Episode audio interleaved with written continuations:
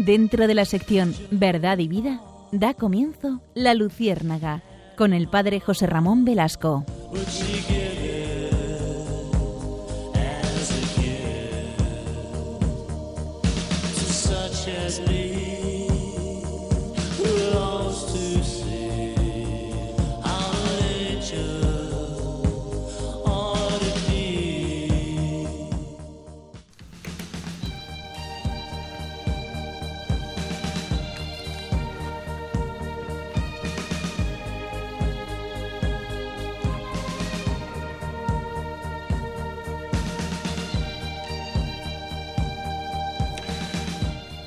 Corría el año de 1966.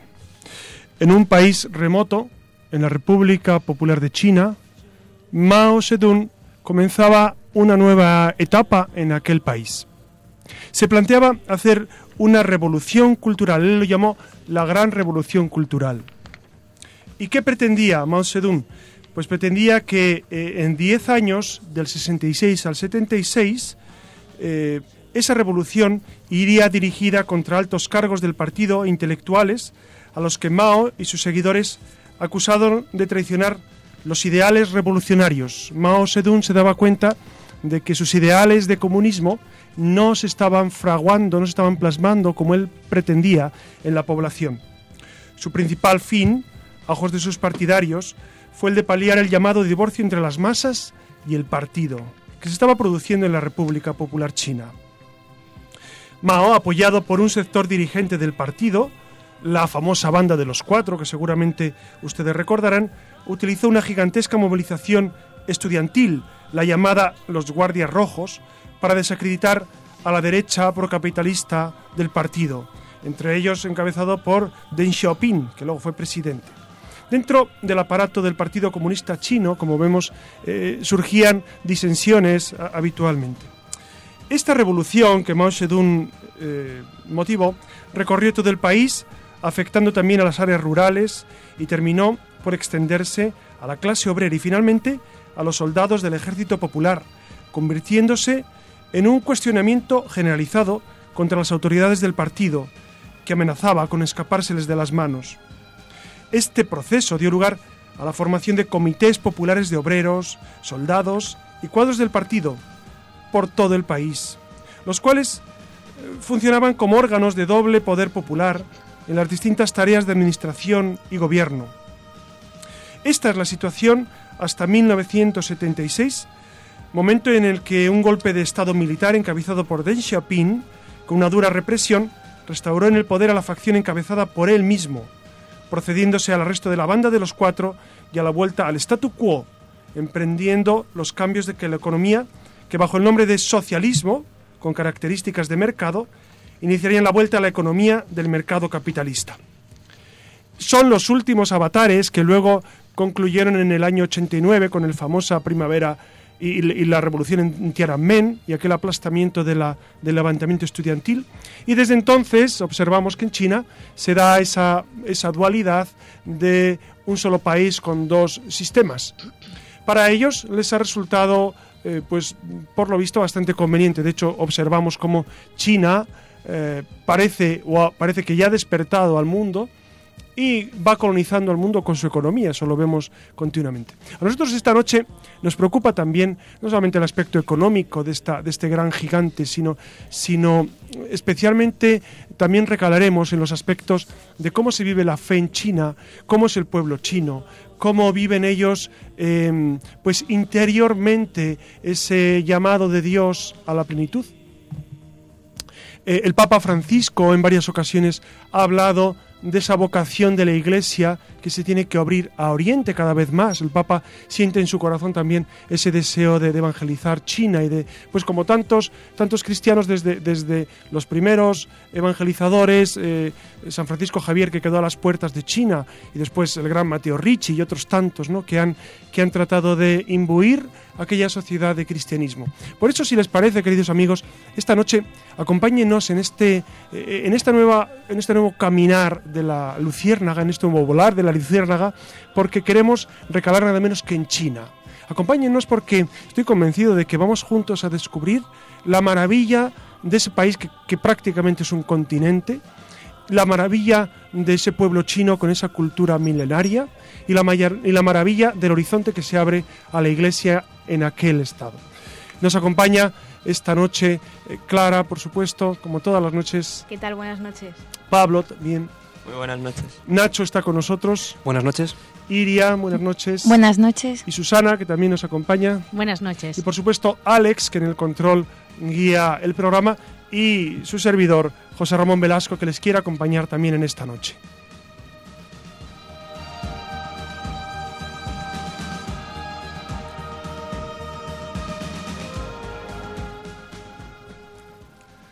Pues esta noche, muy buenas noches a todos. Esta noche os traigo, os traigo una entrevista, os traigo una entrevista con el padre Valentín Echarri, que es miembro de la institución Idente del Cristo Redentor. El padre Echarri estuvo en China hace unos meses y viene a contarnos un poco lo que vio allí. Muy buenas noches, padre. Muy buenas noches a todos. Eh, bueno, mm, para empezar, ¿usted cuánto tiempo más o menos pudo estar allí en, ese país? Bueno, nosotros eh, hemos ido a China eh, por un encuentro que estamos proyectando para el año 2016, entonces esto supuso unas dos semanas entre Pekín y Shanghai, ¿no? Para establecer contacto con, con universidades allí y porque nosotros hemos llegado a China a través de una fundación cultural que tenemos.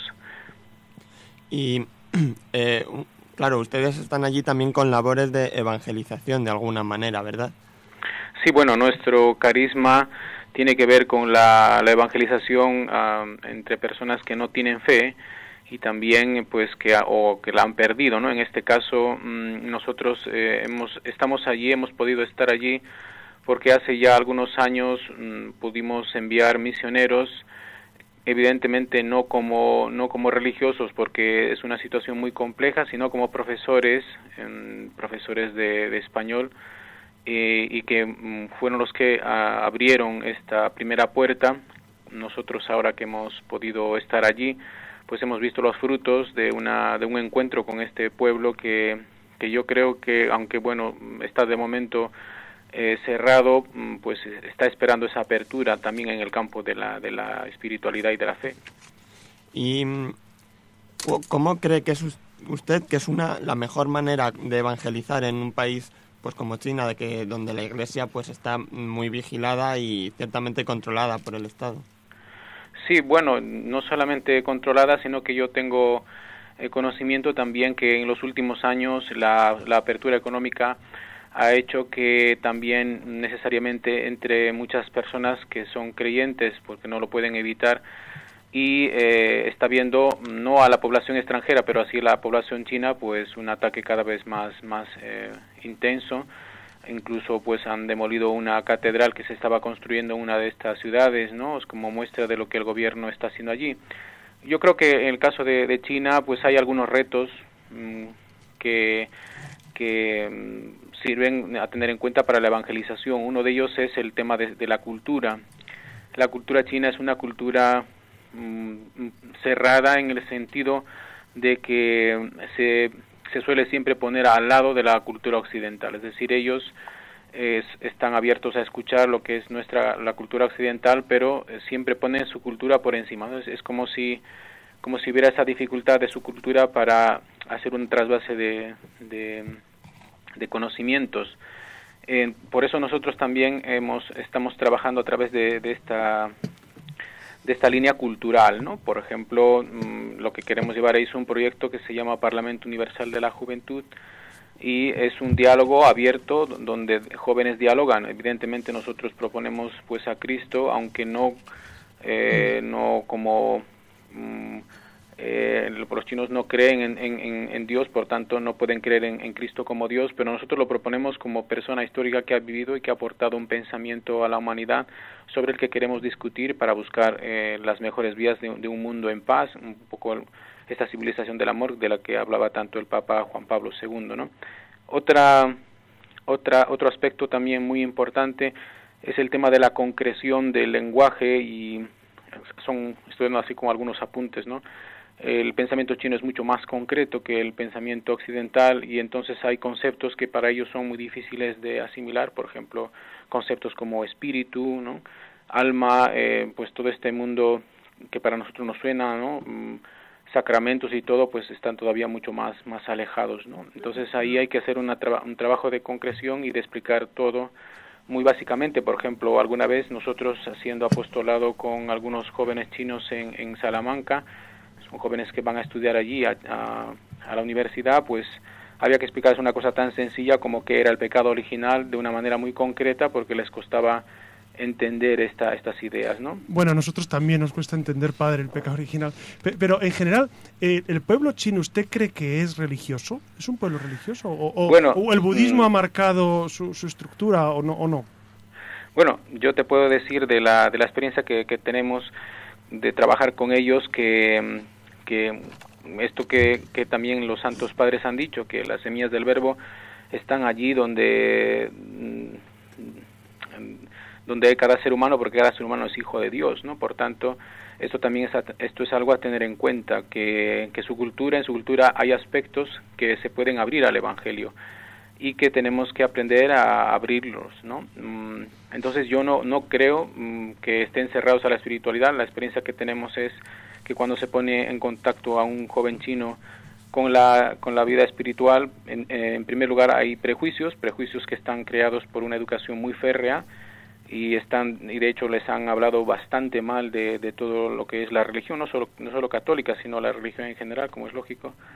Pero además también mm, pues todo el mundo digamos de, de ideas que nosotros manejamos ellos no lo tienen no por tanto eh, cuando se les habla de espiritualidad tienen dificultad pero yo he tenido he podido hablar con, con jóvenes chinos que están buscando están buscando un sentido mayor al que el gobierno chino les propone ahora, que es una salida económica, es, una, es, es un vivir mejor, que, que esto, digamos, ha convencido mucho a la población, no es una búsqueda simplemente del, del cada vez pues tener más condiciones mejores de vida, pero ahí los jóvenes también se dan cuenta que falta algo, porque todo ser humano creo yo que tiene esa, esa, esa llamada interior, esa inquietud, y yo lo he visto en, varios jóvenes.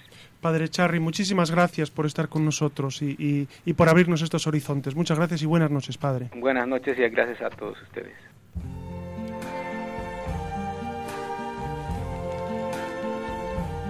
I see trees of green,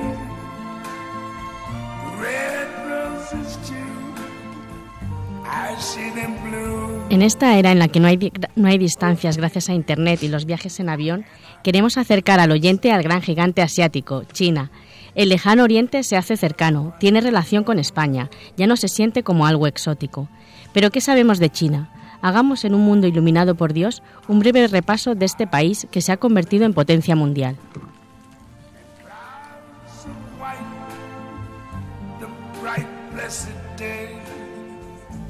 dogs say goodnight.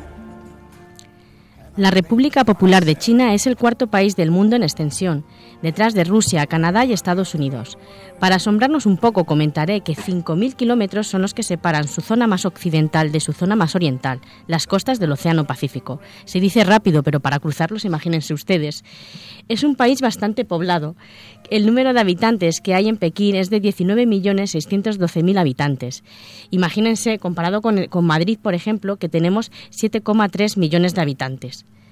Con esta extensión y siendo tan poblada, no es extraño que haya múltiples etnias que la pueblan y aunque el mandarín es la lengua oficial, se garantiza la libertad del uso de las lenguas de las etnias. Es uno de los pocos estados socialistas que quedan en el mundo. Este, este, sistema político se ha caracterizado como socialismo con características chinas, como antes ha estado comentando el padre José Ramón, que se basa desde el punto de vista económico en la economía mixta, una economía de mercado, pero con predominio de la propiedad pública. Y desde el punto de vista político, como saben ustedes, el liderazgo del Partido Comunista. También tiene muchas restricciones, entre ellas el libre acceso a Internet, la libertad de prensa, la libertad de reunión, la libertad de culto, como hemos estado oyendo en la entrevista que ha hecho Pablo, es un punto que tenemos que tener bastante en cuenta. Tienen bastantes dificultades los cristianos que están en ese país. La religión está permitida, pero bajo la vigilancia exhaustiva del gobierno, que ha creado una iglesia católica oficial controlada por el Partido Comunista Chino. Sin embargo, a la par, existe otra iglesia clandestina, la de las catacumbas, las podríamos llamar, que permanece fiel a Roma, según se indica en ayuda a la iglesia necesitada. Y esa es la iglesia que, como ha estado hablando el, padre, el padre Valentín, esa es la iglesia que, que sí que está dando los frutos. Eh, su cultura, como bien ha comentado el padre José Ramón, es milenaria. Estuvo imagínense ustedes, con la extensión geográfica, estuvo bastante determinada por esta extensión, pero aún así es, tiene tantísima importancia que tuvo bastante influencia en Oriente, tanto como la cultura griega en Occidente. No hace falta recordar su importancia en diversos terrenos como la literatura o la escritura. Pero sí mm, voy a darles un dato para que sepan. Por ejemplo, la música china es la más antigua de Oriente, con más de 4.500 años de historia. Pero retomando un poco la importancia de China en la época actual, quiero que nuestros oyentes sepan que, según el Fondo Monetario Internacional, China ya en el 2014 ha sido la primera potencia económica mundial, por delante de Estados Unidos. Imagínense, fue una sorpresa porque se suponía que iba a serlo en el 2019. Ya se ha adelantado bastante, bueno, cinco años, pero para, para, ser, eh, para hablar de economía sí que se, se ha adelantado. Eh, en España también hay muchas empresas que están implantándose allí en China, de diversos, de diversos sectores. Eh, hay unas 600 empresas de, energía, de servicios financieros, consultoría, textil, para citar unos nombres y que sepan ustedes que si trabajan en ellos a lo mejor les pueden mandar a China. Eh, la, la, empresa de Telefónica, Indra, Inditex, BBV, Caixa, Mafre, están presentes en la República Popular de China. Asimismo, también hay aquí en España empresas de China y no me refiero, por ejemplo, las empresas que conocemos, las, las pequeñas tiendecillas de, de, chinos que conocemos en nuestros barrios. También hay grandes empresas. Y poniendo un poco el punto final, quiero comentar y quiero recordar ese tren que une Madrid con China. A mí me ha causado muchísima impresión que haya un tren que durante 21 días atraviesa ocho países, China, Kazajistán, Rusia, Bielorrusia, Polonia, Alemania, Francia, para llegar aquí a España a traernos mercancías. En tres semanas, qué maravilla. Sí, sí. Pero, pero será de pasajeros en el futuro, supongo. Eso esperemos, porque ahora mismo es mercancías, no sabemos.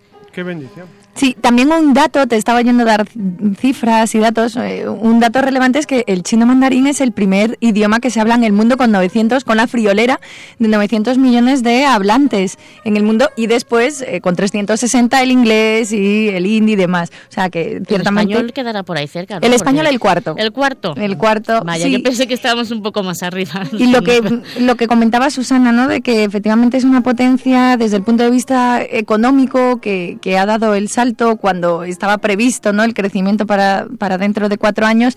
Yo recuerdo que tenía un profesor en la universidad que decía que China iba, eh, iban a, era como el segundo telón de acero. ¿no? La segunda guerra fría iba a venir de, no tanto como guerra, sino como gran coloso mundial, todo lo que tiene que ver con China. Y efectivamente lo estamos viendo, ¿no? Cómo nos lleva a la delantera eh, en aspectos económicos, aunque no tanto en aspectos eh, morales, ¿no? humanitarios. Humanitarios, sí.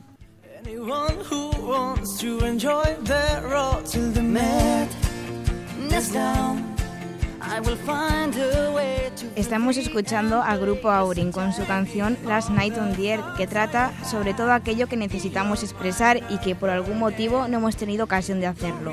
Precisamente de esto va nuestra siguiente sección.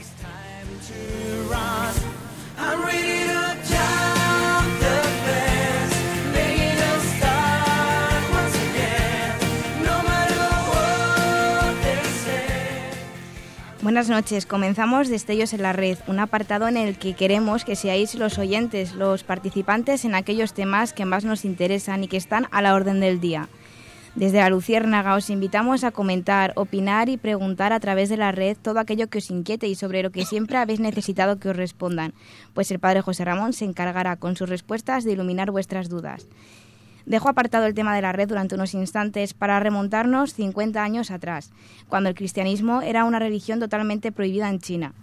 Fueron cientos los misioneros que tuvieron que huir de la persecución desplegada por Mao y un sistema comunista que consideraba toda religión un obstáculo para el avance del país con más habitantes del planeta. Pero a pesar de las dificultades para conseguir una Biblia, el mensaje de Jesús siguió ganando el corazón de miles de chinos que se reunían en la intimidad de los hogares. El crecimiento de esta comunidad cristiana es uno de los movimientos misioneros más impactantes de la historia, según muchos estudiosos. Un cristiano lo expresa así. Si todo el mundo en China creyera en Jesús, no habría tanta maldad ni tanta delincuencia. Sabemos que la República Popular de China es un país ateo, pero esta tendencia está cambiando, pues son muchos de sus mil millones de ciudadanos que habitan el país los que buscan un sentido y consuelo espiritual que ni el comunismo ni el capitalismo parecen haber suministrado. Las congregaciones, cristianas en particular se han disparado desde que las iglesias comenzaron a reabrir cuando la muerte de Mao en 1976 marcó el fin de la revolución cultural. Menos de cuatro décadas después, algunos creen que China está a punto de convertirse no solo en la economía número uno del mundo, sino también en la nación con un mayor número de cristianos.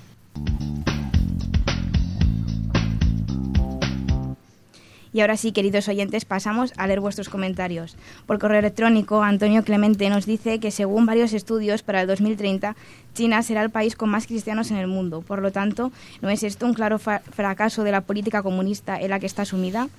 Laura nos pregunta por qué si el gobierno chino está derribando las iglesias ante el auge del cristianismo, estas noticias son tan poco difundidas. Acabamos con la pregunta que Teófilo nos ha dejado en Twitter. ¿Qué podemos aprender de los cristianos de China? ¿Cómo viven su fe en medio de una dictadura comunista? José Ramón, ¿qué nos puedes decir sobre los comentarios de nuestros oyentes? La verdad es que la información sobre China llega mm, de manera muy tamizada y, y recibimos pues eh, escasos eh, comentarios de misioneros, de, de, personas que han ido allí a, pues, como decía antes el, el, padre Charry, eh, efectivamente no se puede hacer una evangelización abierta, pero sí hay un fermento que va poco a poco, poco a poco creciendo allí. Y si es verdad lo que dice este oyente, Antonio Clemente, que para el 2030 China será el país con más cristianos del mundo, eh, ojalá, ojalá, sería una bendición de Dios inmensa. Yo no sé dónde ha sacado ese, ese dato, pero, pero es verdad que, que, cuando el corazón del hombre toca fondo, y es verdad que el comunismo, el comunismo ateo, pues hace que el ser humano toque fondo, pues necesita precisamente un revitalizarse a nivel de sentido de la vida. Entonces, por supuesto que, China será un gran futuro y una esperanza para toda la Iglesia. Eh, ¿Cómo se vive la fe ahora? Pues como bien habéis dicho, se vive de esa manera clandestina. Los que quieren ser fieles al Papa y a Roma lo viven de manera clandestina. Claro, eh, en China han hecho una jugada eh, un poquito complicada que es eh, hacer una iglesia oficial para en el fondo debilitar la iglesia la iglesia de Jesucristo, la iglesia católica fundada sobre la roca de Pedro. Entonces, em, esa jugada pues les ha salido bien porque realmente la iglesia oficial tiene muchos seguidores, ¿no? Entonces, digamos que seguramente para nuestro para nuestro acervo cultural y el acervo religioso, yo creo que lo esencial es seguir pidiendo a Dios por la conversión de China y seguro que igual que cayó el muro de Berlín, como decíamos antes, y, Rusia, ¿quién iba a pensar que iba a dejar de ser comunista en los años 80? Pues del mismo modo China dejará de ser comunista y volverá otra vez. Lo que pasa es que China tiene otros, otras dificultades de las cuales hablaremos, porque China es un país milenariamente eh, con un sistema de eh, digamos, en la que la persona ha estado diluida totalmente. Primero fueron los grandes emperadores, después ha sido este estilo chino de, de, gobierno. Entonces, es un país ciertamente complicado y un país distinto absolutamente a nuestro modo de pensar. Pues muchas gracias por tus respuestas, padre. Os dejo planteado el tema de los próximos programas, ecología, ecologismo y geopolítica. Así que abrimos hashtag Ecoluciérnaga y Geoluciérnaga para que empecéis a interactuar con nosotros a través de nuestra cuenta de Twitter, arroba la luciérnaga rm. También podéis escribirnos un email a la luciérnaga arroba radiomaria.es o dejarnos un comentario en el blog del programa, la luciérnaga radiomaria.blogspot.com. Ya sabéis que os esperamos en la red. Y ahora, como cada semana, os traemos las mejores películas sobre el tema que estamos tratando. Esta semana, pues toca hablar de películas chinas.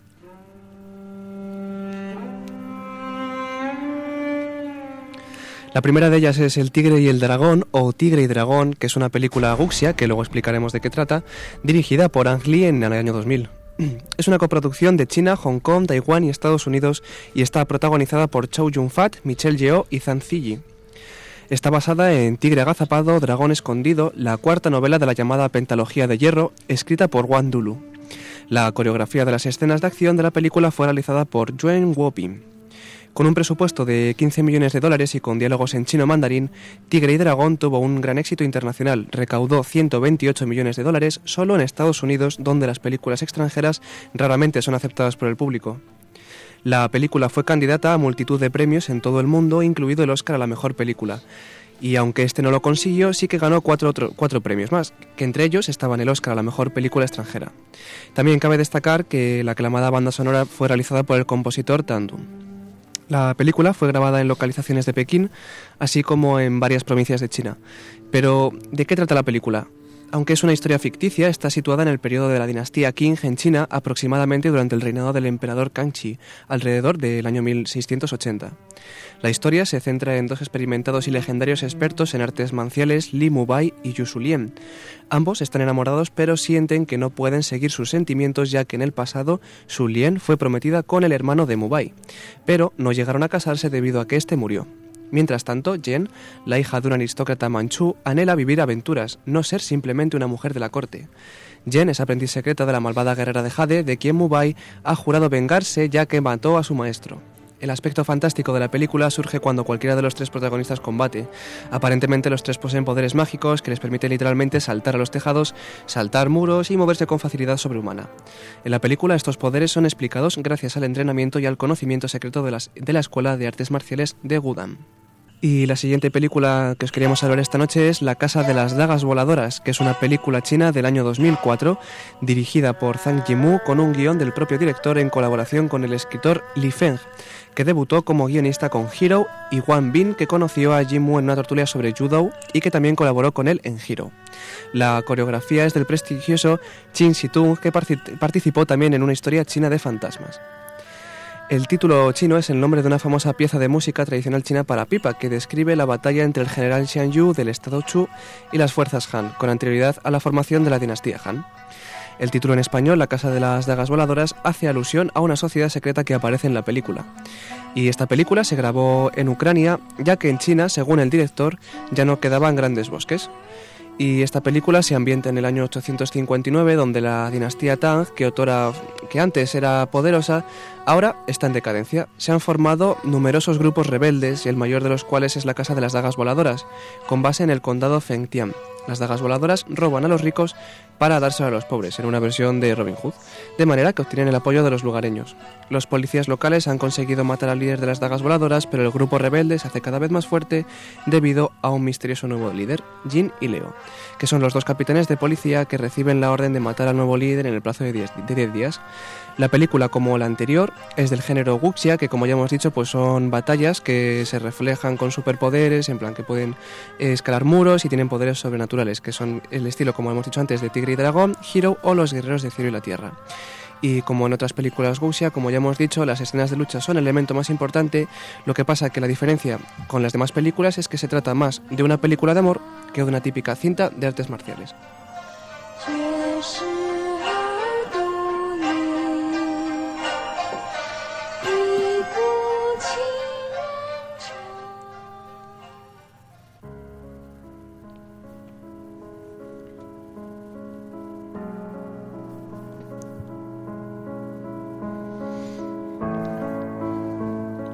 Y antes de terminar la sección, pues como todas las semanas quería hacer una pequeña reflexión sobre todo el tema de China en el mundo. Y es que deberíamos pararnos y pensar sobre todo esto. Y me refiero que parece que nos hemos acostumbrado a andar por la calle y ver a personas de este país y seguir caminando y encontrarnos con establecimiento chino, como decía antes Susana, ya sea de restauración o de venta, ya sea de alimentos o de juguetes o de lo que sea. Muchas personas piensan que esto es algo malo. Yo he llegado a oír que hasta que nos van a llegar a invadir o cosas similares, pero pensad, ¿de verdad habría que pensar hacia ellos de forma negativa? Son personas que tienen su pequeño o grande negocio, normalmente dirigido por todos los miembros de una familia, sobre todo si es un local de alimentación, y que lo único que intentan es salir adelante. Yo conozco un caso de estos y es que en el que toda la familia lleva ese local, incluso duermen en él. Tienen un cuarto pequeño donde hacen su vida normal y yo creo que es para ahorrar costes y poder seguir saliendo adelante. Porque es eso, ellos solamente intentan salir adelante. Nosotros podríamos ir a su país y montar una cadena española a modo de Maxi España, pero puede sonar incluso, incluso, incluso cómico. ¿Por qué? Pues en mi opinión creo que es por los estereotipos que se han creado durante el paso de los años hacia estas personas. Se les ve como una amenaza, como que van a acabar con el comercio de las grandes empresas, que van a crear el suyo propio, que hasta que puede que sea así, como pasa con el corte chino. Productos de una calidad aceptable a un precio muy asequible para todos los bolsillos. Por último, me gustaría dejar esta reflexión. ¿Qué tienen ellos que no tenemos nosotros? ¿Por qué ellos sí son capaces de dejarlo todo en su país y venir al nuestro para intentar, su negocio, para intentar sacar su negocio adelante? Tal vez no deberíamos replantear nosotros la forma de ver el mundo de los negocios e intentar aumentar la productividad de nuestras empresas. Aunque claro, esto siempre sin contar con que la jornada de, la, de los chinos pues, pueden llegar incluso a 24 horas al día. Y claro, el descanso no entra en sus planes. Claro, y es, un apunte muy interesante este y muy debatible, ¿no? El, estilo de trabajo de los chinos. Yo antes hablaba de, esa, de, esa, circunstancia de vida de los chinos en la que siempre han estado, es un pueblo siempre sometido. Es decir, primero fueron los emperadores durante siglos, milenios, y finalmente ha sido el comunismo. Es un pueblo eh, en el que las libertades individuales eh, seguramente necesita una revisión y también las jornadas laborales, evidentemente. Claro, eh, es verdad que es loable ese, ese afán de trabajo y ese espíritu de trabajo, pero, pero la reflexión sería, mm, y, otros aspectos de la vida, eh, ¿cómo se contemplan? Eh, claro, porque el, el, ocio es, es un ámbito en el que el hombre se dignifica. Y el ocio ahí incluiría también pues todo lo que es el sentido espiritual, dedicarse a, otras cosas que no es puramente lo material. Entonces, a mí a veces, dentro de la admiración que me produce la gente, pues estas personas que, trabajan tantísimo, pues sí me dejan alguna cuestión esencial sobre eh, otros aspectos de la vida que me parecen muy importantes, muy importantes. Antes hablabas de Shang Mu, que es el, director de, la película Las casas, las dagas hay otra película de este autor que, es bueno este, este hombre ha hecho películas que son eh, que, son auténticos eh, films de culto no y hay una que se llama El camino a casa. Es una película lenta pero preciosa. Cuenta la historia de una niña que es maestra de un pueblo y, cómo va desarrollándose su vida, cómo, cómo, anhela el encuentro con el amor de su vida y, y, cómo en el fondo está anhelando pues un, modo de vida mejor. San Yimou me parece, me parece un genio del cine que a veces ha sido muy poco conocido, por lo menos en, muchos ámbitos. es un cine a veces muy poco comercial, pero que habla mucho del alma del alma sensible de los chinos, tiene un alma profundamente sensible. ¿no?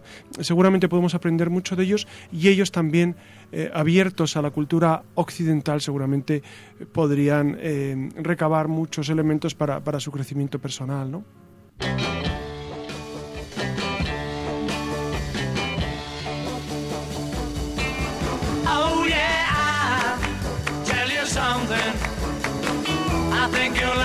Y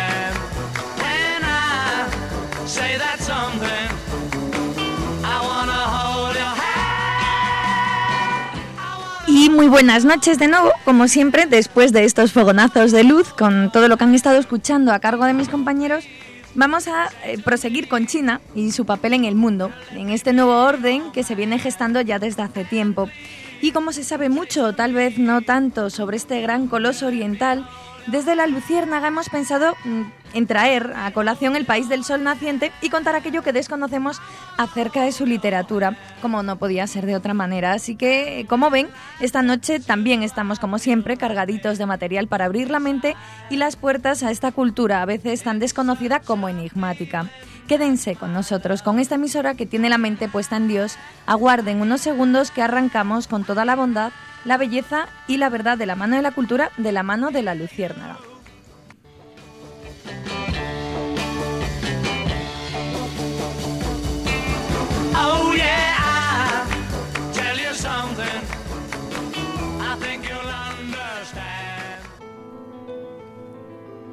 Y como les decía al principio, esta noche vamos a hacer un recorrido por la literatura china para dejarles un maravilloso sabor de boca y así invitarles a que la degusten y la disfruten con títulos que les perseguirán para toda la vida, pero eso será más tarde. Como saben, la literatura china tiene una historia que se remonta desde los más antiguos archivos oficiales dinásticos conservados hasta las obras de ficción surgidas durante la dinastía Ming para el entretenimiento de las masas letradas de China. Se calcula que hasta el siglo XVII se habían producido en China más textos escritos que en el resto del mundo.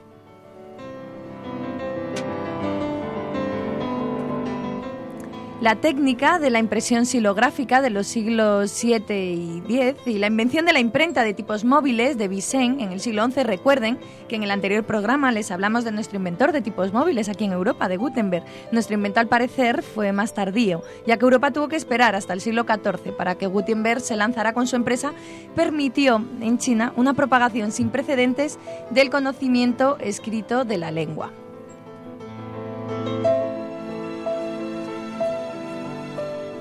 Los primeros testimonios literarios, o al menos considerados literarios en China, son las inscripciones encontradas en los caparazones de tortuga utilizados para adivinar durante la dinastía Shang y las oraciones grabadas en los bronces sacrificiales de esa misma dinastía. En estas inscripciones ya aparecen los primitivos caracteres chinos que con sus variedades y evoluciones se seguirán utilizando hasta el día de hoy. En esta época, en torno al siglo XVI antes de Cristo, del 16 al 11 antes de Cristo, podemos hablar de Confucio, Laozi, Sunzi y la obra maravillosa del arte de la guerra, que como su nombre indica, no es solo un manual militar, sino también una obra de gran valor literario.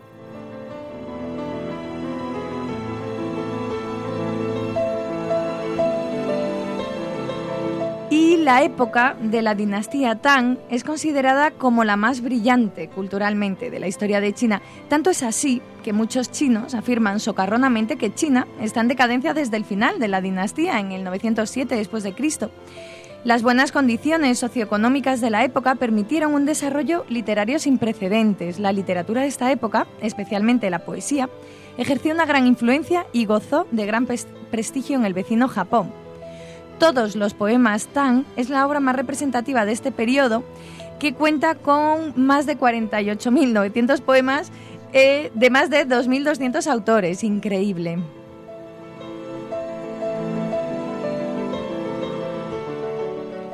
Y de los siglos XIII y XIV saltamos a la China moderna, donde surgió la conocida como Revolución Literaria de 1917, para ver su fin 32 años después con la proclamación de la Nueva China. En el siglo XX, Lu Xun, con su magistral Diario de un loco, describe donde se describe como nadie, bueno, donde describe como nadie las contradicciones de la sociedad china de principios de siglo. Ivan Jim cuya romántica novela Primavera de Otoño nos describe la trágica historia de amor entre una pareja perdida entre la cultura tradicional china y las nuevas ideas que llegan de Occidente. Son claros ejemplos de la literatura actual.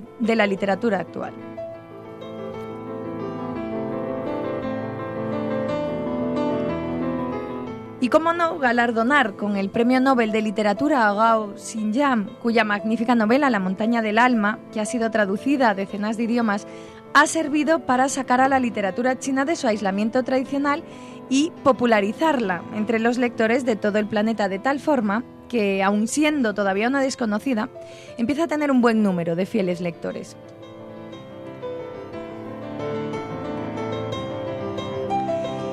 Y un aspecto curioso de la literatura china contemporánea al alcance del lector occidental es la divergencia que se está produciendo entre los escritores chinos que triunfan en su propio país y aquellos que lo hacen en el extranjero. Y aunque parte de esta extraña divergencia puede ser debida a la censura, no cabe duda de que los intereses de los grandes grupos editoriales ha creado una literatura china de consumo para Occidente, ¿no? Como antes eh, China creaba las porcelanas destinadas a la exportación, en donde los temas eh, pues siempre parecen recurrentes en la nueva novela, en la nueva literatura china. Esto explica que la mayor representante de la literatura china contemporánea sea Lisa Xi, quien no ha nacido en China, sino en París, aunque es de origen chino, y pertenece a una primera generación nacida en Occidente, por lo que conserva viva, pero que conserva viva la cultura china. ¿no? Snowflower and the Secret Fan es su obra más conocida y el eje de esta novela es el aspecto de la China feudal, con un lenguaje caligráfico encriptado, utilizado por las mujeres, como medio de expresión, que es el Nushu, entre ellas para, crear, para eh, crearse en una libertad relativa respecto a la sociedad masculina, pero también como vía de escape para canalizar sus emociones. La tradición oral china registra que el Nushu, ese lenguaje caligráfico encriptado de las mujeres, se mantuvo en secreto alrededor de un siglo. Actualmente, el gobierno chino mantiene abierta una escuela de Nushu en Piwei. Realmente de todo este mundo chino, yo lo que descubro es lo mucho que desconocemos eh, su cultura. Este, estamos habituados a nuestra forma de pensar occidental, a nuestro esquema grecolatino de, de pensamiento, incluso de filosofía, de metafísica, pero abrirnos al mundo oriental seguramente nos puede producir grandes satisfacciones, no, solamente a nivel literario, sino a nivel cultural. Yo reconozco mi, gran ignorancia en este mundo y, creo necesario pues una, mayor apertura y un, mayor desarrollo pues de toda esta cultura para, nosotros. ¿no? Ojalá, ojalá que, a través de la literatura y a través del, premio Nobel, nada menos que concederle un Nobel, pues eh, ojalá que nos abramos a este mundo. A mí me ayudó mucho, fíjense, una película que vi hace algunos años de Bertolucci que se llamaba El último emperador, de Puyi, y, me abrió el horizonte de, China y, me entusiasmé con, el pensar chino, con, todo lo que suponía pues esta, esta revolución cultural incluso de, Mao Zedong para, para, estudiarla, para leer sobre ello, y, y también el movimiento de Tiananmen. Es, un mundo, es un mundo intrincado que, vale la pena sumergirse en él. ¿no? Ojalá que nuestros oyentes, a raíz de, esta, de, este, de, este programa, pues puedan eh, sumergirse en este ámbito. Eh, José Ramón, con lo que has dicho del, del movimiento de Tiananmen, hay un libro que, que sobre todo eh, eh, de una escritora china que gracias a que vino a Estados Unidos o que fue a Estados Unidos eh, se puede saber lo que sucedió. Para ella, por ejemplo, bueno, voy a decir el nombre. El libro se titula El lago sin nombre y es que esta chica, eh, Diana Wei Lian, justo estuvo en el momento, en el de momento de Tiananmen, lo que le sucedió. Eh, ella era estudiante, estaba en, en, la universidad. Además, es la historia de esta mujer con ese movimiento, pero también habla de eh, momentos anteriores de la revolución cultural que has comentado antes. Los padres de ella, por, por, ejemplo, eran profesores de universidad y por el movimiento este de la revolución cultural tuvieron, eh, más bien les llevaron al campo a trabajos forzados por ser por, ser, de la clase culta. efectivamente. y es muy interesante porque ella comenta sobre todo que cuando sale de China se da cuenta de cómo vivió el mundo, eh, lo que le sucedió a ellos, lo poco que había visto el mundo, porque eh, la, la, represión que había de, de los... Y, la información fue La información que fue... Bueno, no sé si nuestros oyentes están puestos en este, en este contexto. Es decir, la revolución de Tiananmen, Tiananmen es la plaza que, que ustedes seguramente han visto en las, las fotos donde sale Mao, de hecho está el mausoleo de Mao al otro lado de la, de la plaza y es donde está la ciudad prohibida, la ciudad de los emperadores, y entonces hay una inmensa plaza. Entonces en esa plaza, en, en junio del año 1989, eh, se fueron congregando allí los estudiantes que pedían reformas en China. Y estas reformas, eh, pues que se abrían tímidamente y algunos políticos parecía que las iban a favorecer, de repente fueron sofocadas manu militari, es decir, eh, sacaron los carros de combate y no se sabe el número de muertos, pero se calcula que centenares de, jóvenes murieron en, esas represiones. Eh, fue, un, fue un episodio dramático del cual pues es verdad que, las noticias llegaron con cuentagotas, pero se sabe, se sabe que, fue, que fue el último gran fracaso del esfuerzo de, libertad del pueblo chino y a partir de entonces pues ha continuado la égira del comunismo y el, y el, estado en el que siguen viviendo actualmente, ¿no? Sí, bueno, en fin, ya terminamos ¿no? con este paseo por la historia de la literatura china y probablemente son muchos nombres, muchos escenarios, pero no se angustien, se trata de que siempre tengan a mano un papel y un boli y vayan tomando nota de las recomendaciones que hacemos desde la Luciérnaga con humildad, eso siempre. Recuerden La montaña mágica, preciosa novela, ciertamente disfruten de esos pasajes, paisajes orientales y de esa forma de entender la vida de las gentes sencillas de los campos que se emocionan con vivir un amanecer y que se asombran con las enseñanzas de un buen maestro. Realmente el programa Luciérnaga, ustedes se estarán dando cuenta que, está abordando temas eh, a veces muy eh, del ámbito cultural, pero que tienen profunda conexión profunda conexión con el ámbito religioso. Dense cuenta, y ustedes ya lo habrán percibido así, que, la religión católica Jesucristo no viene a anular las culturas, sino a darlas plenitud no viene a anular el mundo grecolatino, no viene a anular el mundo oriental, la, cultura clásica de los de China, sino a darle plenitud.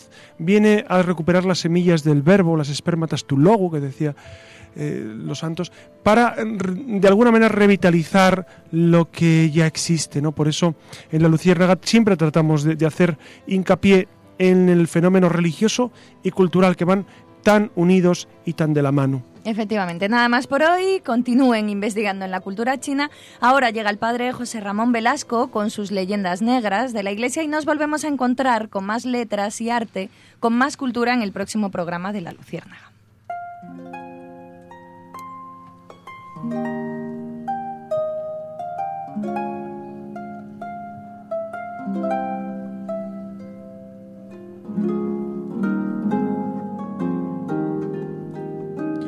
Hoy nuestra leyenda negra quiero que se centre en un aspecto que a veces achacan a la Iglesia católica y es el no haber tenido tacto a la hora de acercarse a la cultura milenaria de los chinos, a la cultura milenaria de los japoneses, a las culturas milenarias de los, de, los hindúes y de, todos estas, eh, estos pueblos orientales que a veces parece como que han permanecido al margen del proceso evangelizador de la Iglesia. Eh, a mí me gustaría romper una lanza a favor de esa labor misionera que especialmente cuando se descubre el nuevo mundo, cuando llega el gran momento de, las, de, los grandes descubrimientos no solo de América, sino de Oriente, eh, pues llega también ese proceso evangelizador. Y tenemos como figura fundamental, no el único ni el primero, pero sí esencial, a San Francisco Javier, que en pleno siglo XVI, la segunda mitad del XVI, pues se dirige a la India, de hecho, de hecho él, reposa sus restos en Goa, y después él pasa a Japón, a, las islas del Pacífico, y eh, él está deseando, cuando muere en la plaza de Shonchan, muere eh, deseando entrar en China. Hay un texto que a mí me ha resultado siempre paradigmático, que es el, el libro que escribió José María Pemán, se titula El Divino Impaciente, lo escribió en prosa y es un texto precioso que habla sobre esos avatares. Primero, el encuentro de Francisco Javier con Ignacio de Loyola, la conversión o, por lo menos ese deseo misionero de Francisco Javier y después todo el proceso y, la muerte de San Francisco. Y hoy me quisiera fijar también en, otro gran misionero de, de China, que fue Mateo Ricci no sé si a ustedes les suena Mateo Ricci, pero es, una figura excepcional dentro de, dentro de ese proceso de acercamiento de la Iglesia a la cultura china. Mateo Ricci eh, era, un, jesuita italiano que eh, se especializó en las cuestiones matemáticas, de astronomía, etcétera, y cuando ya siendo sacerdote, pues eh, los superiores dispusieron de él para la misión, pues le enviaron precisamente a la India, a Goa, para después ir por, de moto propio hacia China. ¿No? Richie pasó dos años en Goa, se ordenó sacerdote allí y después llegó a Macao en 1582. Matías Ricci lo que hizo fue continuar la misión jesuita en China de los misioneros que le habían precedido.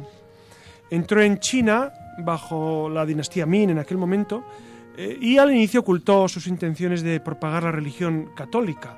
Se, instaló en la ciudad de Xiaoping, eh, en la provincia de Cantón, y allí se dedicó a estudiar el chino, una lengua muy difícil que a él le costó varios años dominar. Y él, eh, estando en Xiaoping, elaboró un mapa del, mundo, del mundo conocido, basado en el conocimiento cartográfico que tenían ya los europeos. Dense cuenta que los europeos en el siglo XVI habían hecho grandísimos avances, no solamente en la evangelización y conquista y descubrimiento de América, sino también de toda Asia. Y en 1589 eh, tuvo que abandonar Xiaoping porque sufrió una persecución y empezó en Shaoshu empezó a enseñar matemáticas a intelectuales chinos. Y de esta manera los chinos, los intelectuales chinos, entraron en comunicación con la tradición matemática europea y les fascinó, les fascinó el desarrollo de la matemática en Europa. Y Mateo Ricci aprovechó pues ese contacto con los chinos para, para ir poco a poco eh, realizando su misión no solamente cultural, sino fundamentalmente de evangelización. Eh, Mateo Ricci adoptó las formas de vestir de los chinos e intentó adaptar la realidad del cristianismo a, eh, la mentalidad china. Y suscitó algunos conflictos con el Vaticano del momento, con, la jerarquía, porque eran, eran mm, de alguna manera momentos delicados. Dense cuenta que estamos justo después del Concilio de Trento. Entonces la Iglesia eh, ha, luchado intelectualmente contra la reforma de Lutero y está eh, pues un poco ojo a visor para evitar que lleguen errores a la Iglesia. Entonces eh, este flirteo por así llamarlo, de Mateo Ricci con, con la cultura china, pues levanta algunas sospechas, ¿no? pero efectivamente la Iglesia eh, poco a poco ha ido dándose cuenta de la necesidad de abrir horizontes y de, de provocar esa inculturación profunda del Evangelio en las circunstancias de las personas. Entonces Mateo Ricci al inicio no comprendido, pues eh, sí vivió momentos en los que eh, por parte de la jerarquía hubo una cierta, una cierta amplitud y un cierto modo de, de aceptar pues costumbres de ellos y sobre todo de inculturar el Evangelio. Mateo Ricci muere en 1610, eh, pues con todos los parabienes del emperador. Se ganó el corazón de los intelectuales chinos, incluso del emperador. Por eso, eh, esta, esta figura nos habla de ese esfuerzo siempre de Jesucristo y de la Iglesia por acercarse a todos los hombres. Nosotros hemos querido esta noche acercarnos a todos ustedes con este tema que es apasionante, la cultura china, el mundo chino. En general la cultura oriental creo que es un mundo apasionante eh, y, para los que queremos eh, extender el reino de Cristo creo que es un reto. Es un reto comprender, amar y predicar a Jesucristo en estas latitudes. Por eso les agradezco mucho que hayan permanecido con nosotros durante este, esta trayectoria de Luciérnaga. Buenas noches a todos nuestros colaboradores, a, Clara, Pablo, Nacho, Iria y Susana y a Alex que nos ha atendido en los controles y como siempre queda usted amigo, soy José Ramón Velasco y siempre a su disposición. Que tengan muy buenas noches.